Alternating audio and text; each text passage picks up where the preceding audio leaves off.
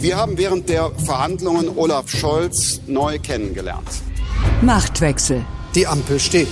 Wer regiert Deutschland? Wir sind jetzt gezwungen, Politik anders zu denken. Das beginnt gerade schon in diesem Moment. Das ist jetzt das vierte Mal, dass ein Sozialdemokrat Kanzler der Bundesrepublik wird. Machtwechsel. Mit Dagmar Rosenfeld und Robin Alexander.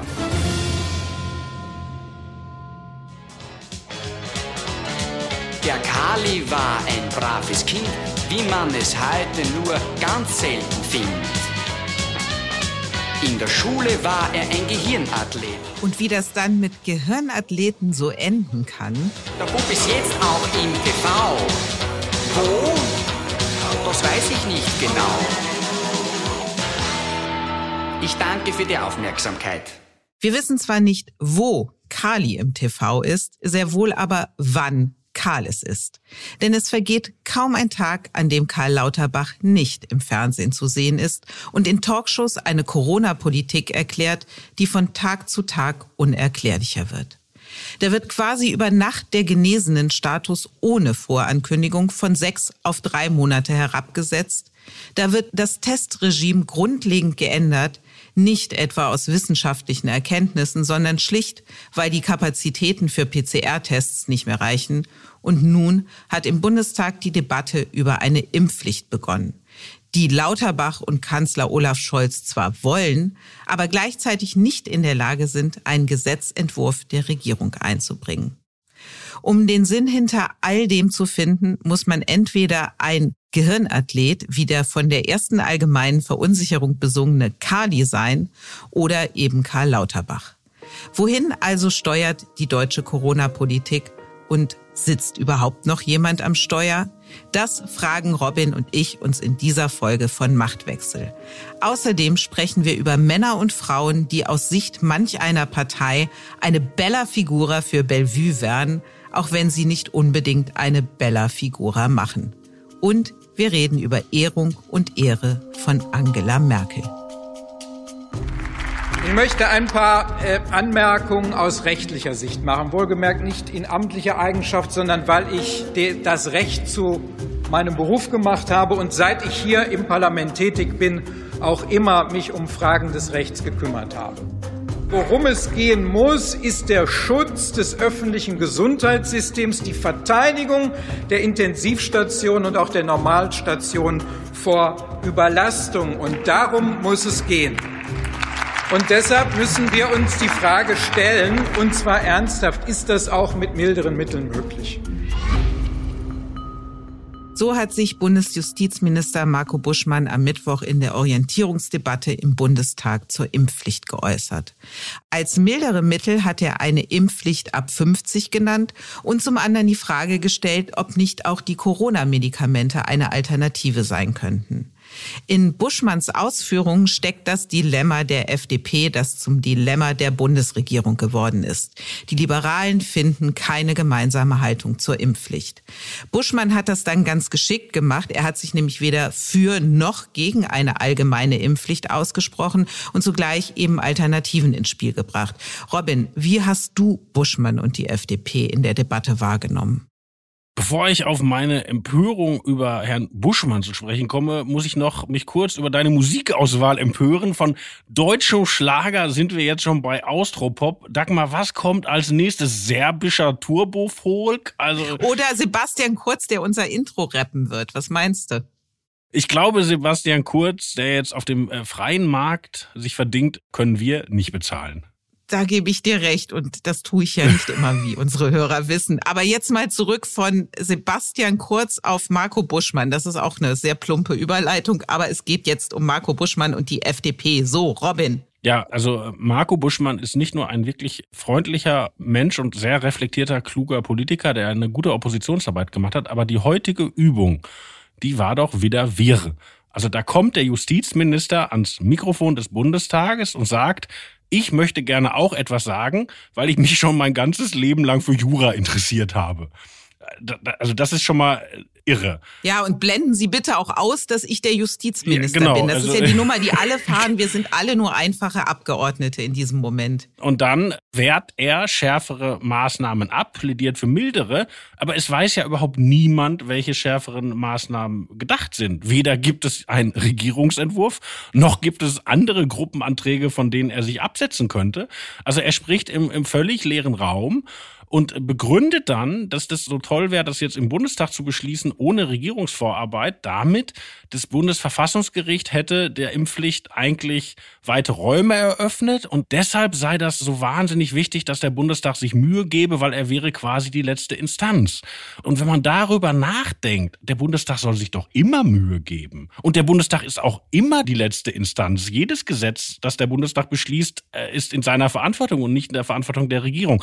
Also das ist alles natürlich überhaupt nicht bös gemeint, aber das ist alles wirr und trägt zur Verunklarung der Lage bei. Wie diese ganze Debatte. Das war eine Orientierungsdebatte und ich hoffe, das haben nicht viele Leute gesehen. Also ich habe von den drei Stunden zweieinhalb geguckt und in dieser Debatte nahm nicht die Orientierung zu, sondern die Desorientierung. Genau, da wollte ich jetzt mit dir drüber sprechen, weil eigentlich gelten solche Debatten, in denen ja der Fraktionszwang aufgehoben ist, als Sternstunden des Parlamentarismus, weil eben nicht parteitaktisch und fraktionstechnisch argumentiert wird, sondern in der Sache gesprochen wird. Und das war nicht so doll. Wer ist dir da besonders aufgefallen? Ja, leider muss man sagen, den Vogel hat wieder einmal erwartungsgemäß die AfD abgeschossen. Also wir spielen jetzt den O-Ton von Frau Weidel nicht ein, weil der einfach unsäglich war. Aber die hat die Impfpflicht mit dem Wort Zivilisationsbruch belegt. Und die Vokabel Zivilisationsbruch kommt in der deutschen Philosophie und Politikwissenschaft von Hannah Arendt und meint die Shoah. Also ein impliziter Vergleich der Impfpflicht mit der Shoah, das ist natürlich völlig unsäglich. Aber es waren nicht nur, Entschuldigung, wenn ich das ganz deutlich sage, die Knallchargen von der AfD.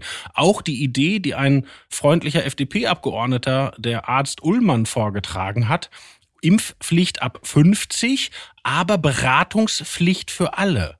Also in der Pandemie, wo man doch meidet, zum Arzt zu gehen, wird man gezwungen, zum Arzt zu gehen. Und die Ärzte sind ja jetzt schon überlastet und sollen dann dort ein aufklärerisches Gespräch über die äh, Nebenwirkung des Impfens führen. Das ist alles, also da wird diese doch banale Tat des Impfens, ne, das ist sinnvoll, das ist harmlos und das dauert fünf Minuten, die wird da überhöht. Das ist unfassbar. Und wenn man dann bedenkt, dass die gleiche Regierung die naja, Robin, Ja. einmal ganz kurz, die banale Tat des Impfens, die dauert fünf Minuten. Ja, sie dauert nur fünf Minuten, aber es ist ja eben doch keine banale Tat, wenn du verpflichtet wirst, dir etwas in deinen Körper spritzen zu lassen, von dem du sagst, das möchte ich nicht. Das ist ja schon ein harter Eingriff. Also hier geht's ja eben nicht um Banalitäten. Umso schlimmer fand ich es, dass diese Debatte am Ende doch zu einer parteitaktischen Abrechnung in vielen Redebeiträgen geworden ist. Also ich fand auch die Union hat jetzt nicht unbedingt eine Sternstunde hingelegt. Ich finde, es müsste doch vermittelt werden, Leute, lasst euch impfen, es ist sinnvoll. Punkt. Und das ganze Format vermittelt das Gegenteil. Das Format vermittelt den Eindruck, hier wird etwas sehr Schwieriges verhandelt, etwas sehr Risikoreiches, etwas, wo man ethisch verschiedene Meinungen haben kann. Solche Formate waren früher Sterbehilfe, Präimplantationsdiagnostik, Abtreibungsdebatten. Und in Sterbehilfevergleich hat Kubicki ja schon gebracht. Und das ist alles Unsinn. Eine Impfung ist nicht vergleichbar mit den beschriebenen Dingen. Und das ganze Format ist schon falsch gewählt. Ich finde, dass die Impfpflicht auch benutzt wird, um Stimmung zu machen.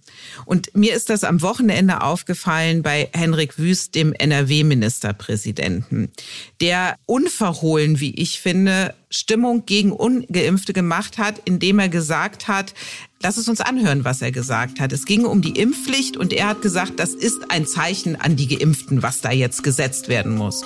Und lass uns mal hören, wie er das formuliert hat. Das genau ist das Zeichen an die Geimpften, dass jetzt mal diejenigen dran sind, die sich bisher geweigert haben. Das ist das, was uns, glaube ich, alle eint, dass wir inzwischen ein verdammt schlechtes Gewissen haben müssen gegenüber denjenigen, die alles getan haben, einmal geimpft, zweimal geimpft, geboostert, die immer noch vorsichtig sind, aus Rücksichtnahme auf die Nicht-Geimpften. Und jetzt müssen wir uns bitte mal liebevoll um die Nicht-Geimpften kümmern. Und nach Lage, der Dinge, nach Lage der Dinge geht das nur mit der Impfpflicht. So, also was er ja da tut, ist spalten, ganz eindeutig. Und heute haben wir noch mal in der Bundestagsdebatte gelernt, worum geht es bei der Impfpflicht? Es geht vor allem darum, das Gesundheitssystem vor einem Kollaps zu bewahren. Wenn du Henrik Wüst hörst, dann geht es vor allem darum, ein Zeichen an die Geimpften zu setzen. Das kann es doch nicht sein. Ja, das war eine blöde Äußerung. Aber trotzdem, das tut mir leid, ich lasse mich auch nicht in die Debatte ziehen. Impfen oder nicht impfen ist eine einfache Frage, keine schwierige. Und es gibt eine vernünftige und eine unvernünftige Antwort. Und die verändert sich auch nicht, wenn man da von verschiedenen ethischen Standpunkten draufblickt. Deshalb bleibe ich dabei, dieses Setting, diese wirre Orientierungsdebatte, dieses ganze System der Gruppenanträge ist krass kontraproduktiv. Wirr ist ja die Corona-Politik insgesamt. Also die Corona-Politik der Ampel ist irgendwo zwischen Durcheinander und Abwarten, könnte man sie verorten. Und meistens wirkt das Ganze auch noch ziemlich hilflos. Da hatte man jetzt zum Beispiel das Ziel ausgegeben, bis Ende Januar 30 Millionen Impfungen zu schaffen.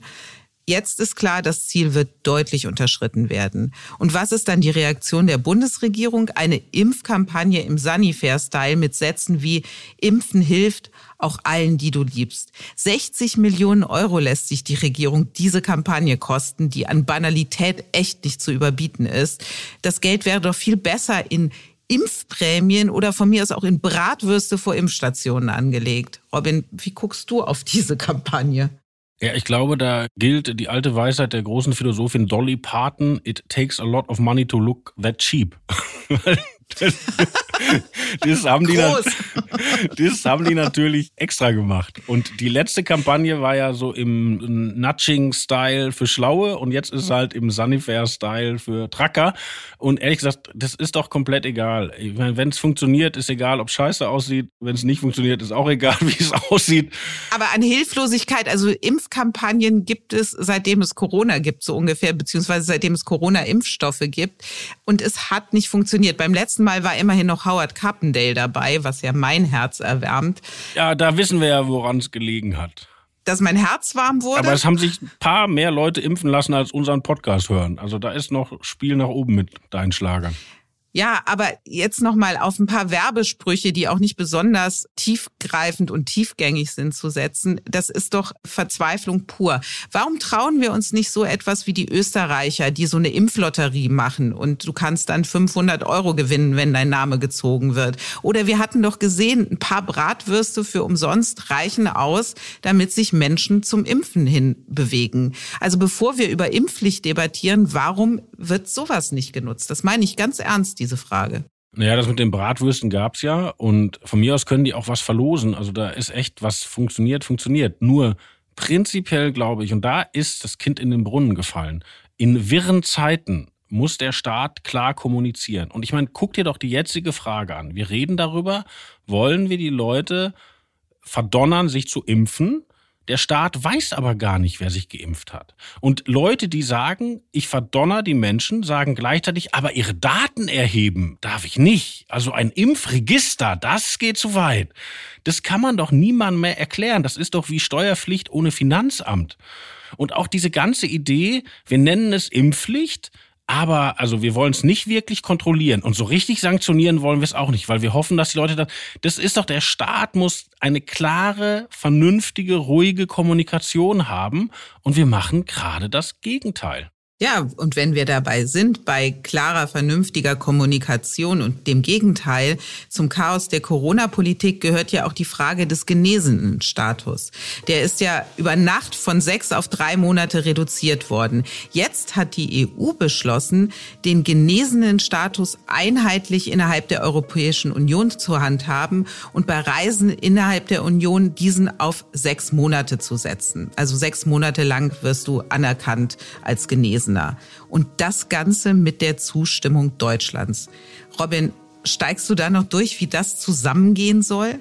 Hier drei Monate, EU-weit sechs Monate. Und bei Bundestagsabgeordneten auch weiter sechs Monate, ironischerweise. Auch das, also der Bundestag ist sowas ja, wie der Vatikan. Ist, nein, das ist auch, auch alles, wie gesagt, das ist wir und das ist nicht gut. Also die, die Kommunikation müsste klarer und ruhiger sein. Das klingt jetzt vielleicht ein bisschen altbacken, aber das wäre in diesen aufgeregten Zeiten das Richtige. Aber müsste jetzt nicht auch die Konsequenz sein, wenn du dich europäisch committest und sagst, sechs Monate gilt der genesenen Status, dass du das auch in Deutschland wieder rückgängig machst, diese verrückte Entscheidung, die keiner so richtig begründen kann, warum es drei Monate sind, außer dass du vielleicht Druck machst, dass Leute sich dann impfen lassen?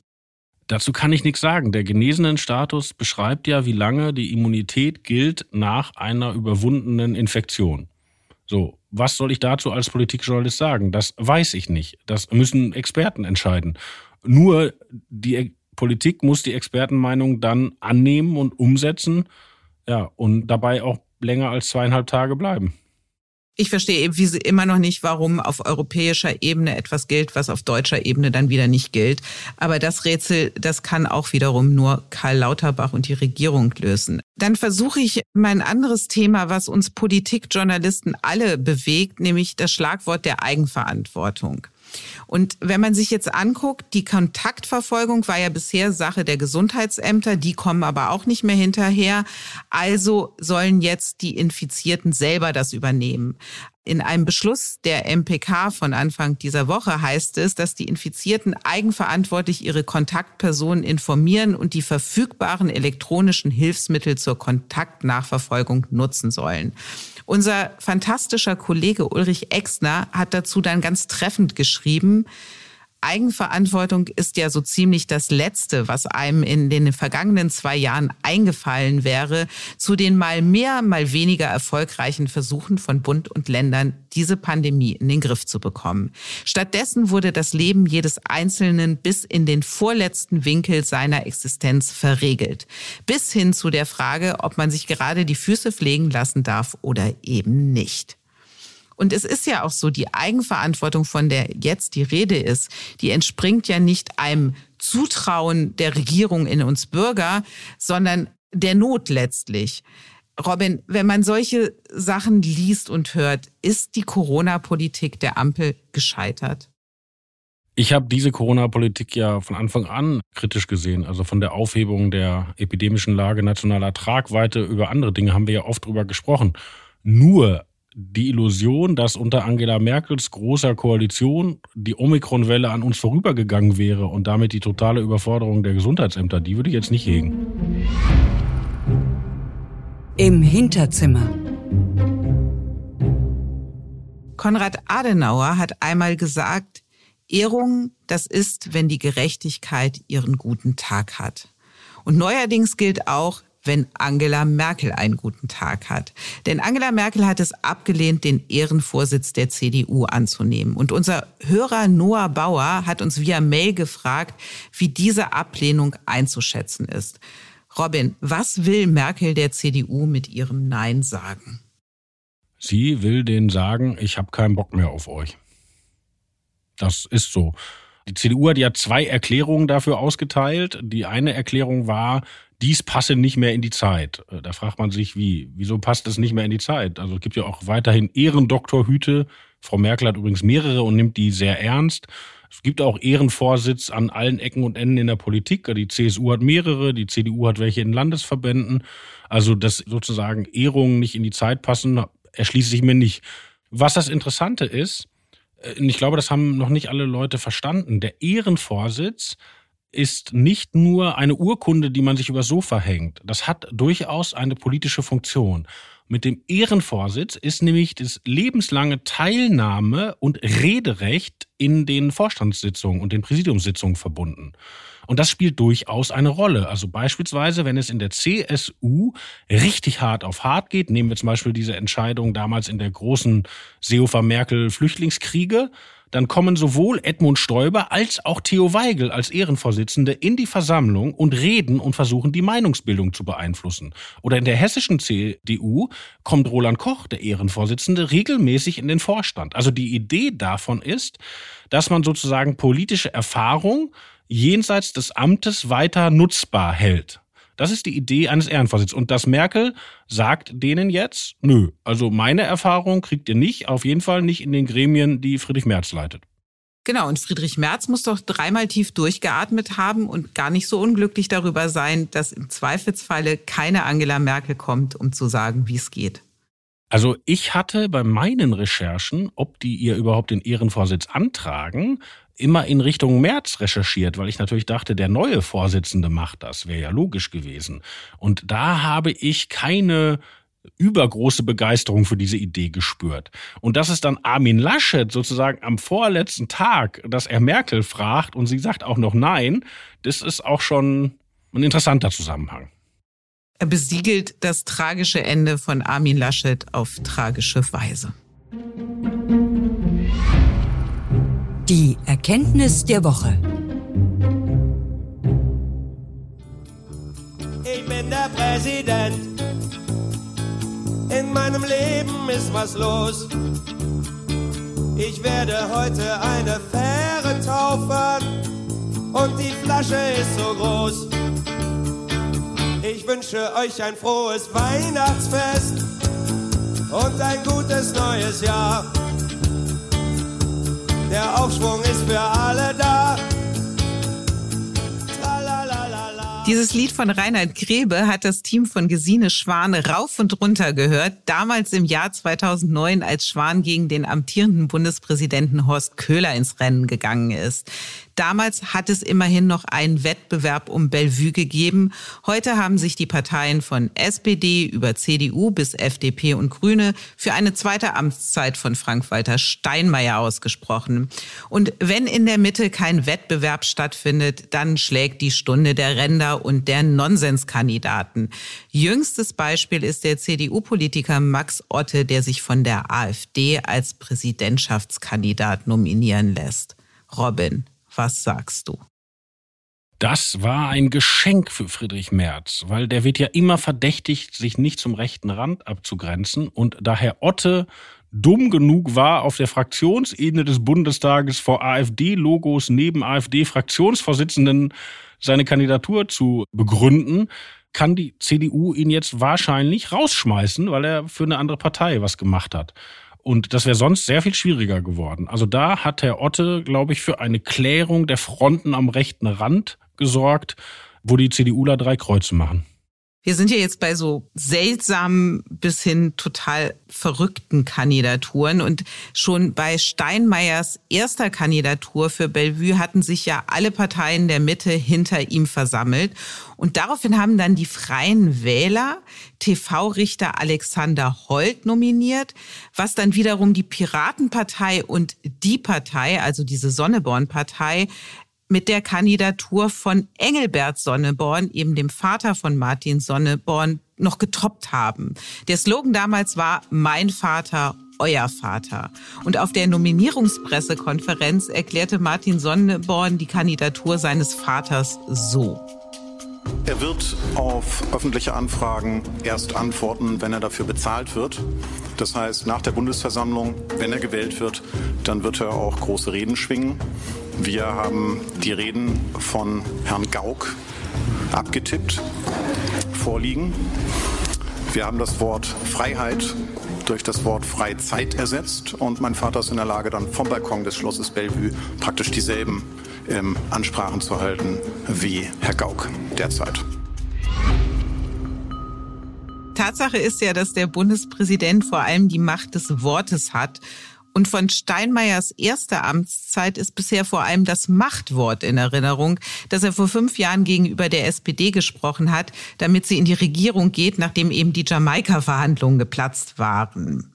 Robin, auf der nach oben offenen Bundespräsidenten-Performance-Skala von es muss ein Ruck durch Deutschland gehen bis unsere Herzen sind weit, aber unsere Möglichkeiten sind beschränkt. Wo steht Steinmeier aus deiner Sicht da? Ich fand die Kandidatur von Anfang an schwierig, weil was Frank-Walter Steinmeier kann, ist ja Apparate organisieren und auf Trab bringen. Das war ja eigentlich seine große Leistung. Der hat den Fehlstart der Rot-Grünen nach einem Jahr wieder auf ein Gleis gebracht, also in der Schröder-Fischer-Zeit. Und als Außenpolitiker hat er auch gut funktioniert, weil er halt diesen Apparat AA vernünftig genutzt hat. Nur das ist ja genau die Qualifikation, die ein Bundespräsident nicht braucht.